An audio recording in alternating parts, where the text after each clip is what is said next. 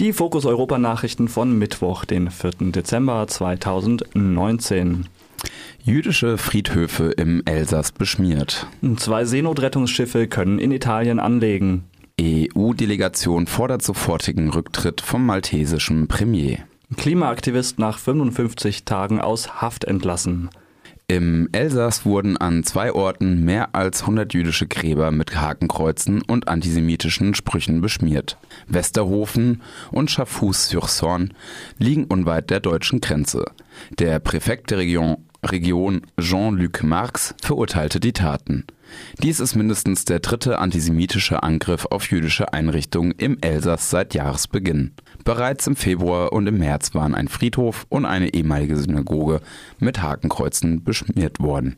Insgesamt stieg die Zahl der antisemitischen Übergriffe in Frankreich im vergangenen Jahr um 74 Prozent. Die beiden zivilen Seenotrettungsschiffe Alan Kurdi und Ocean Viking dürfen in Italien anlegen. Das Innenministerium in Rom gab die entsprechende Erlaubnis und wies den Schiffen zwei Häfen zu. Insgesamt haben die Seenotretterinnen 121 Menschen an Bord. Diese werden nun nach einem neuen Verteilmechanismus unter anderem nach Deutschland und Frankreich gebracht. Die beiden Schiffe hatten bereits am Donnerstag bzw. Freitag vergangener Woche insgesamt 144 Menschen aus dem Mittelmeer gerettet. Nach mehreren Notfällen mussten bis zuletzt rund 20 Personen evakuiert werden. Die Sonderkommission des Europäischen Parlaments hat den maltesischen Premierminister Josef Muscat zum sofortigen Rücktritt aufgefordert. Grund dafür sind Muscats Verstrickungen in die Ermittlung im Fall der ermordeten Journalistin Daphna Caruana Galicia. Die Leiterin der Sonderkommission Sophie Intefeld erklärte, das Treffen mit Muscat habe ihre Bedenken nicht ausgeräumt. Das Verhältnis zwischen der EU und Malta sei stark beschädigt, beschädigt so Intefeld weiter.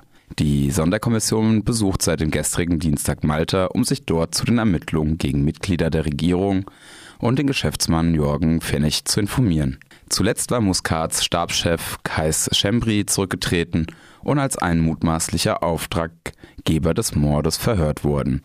Unter dem wachsenden Druck der Europäischen Union und der maltesischen Zivilgesellschaft hatte Muscat am Wochenende seinen Rücktritt im Januar angekündigt. Der Europarat sieht die Rechtsstaatlichkeit in den Mittelmeerstaat in Gefahr und fordert unter anderem einen unabhängigen öffentlichen Ermittler. Nach insgesamt 55 Tagen Untersuchungshaft wurde am gestrigen Dienstag ein Aktivist von Extinction Rebellion aus dem Gefängnis entlassen.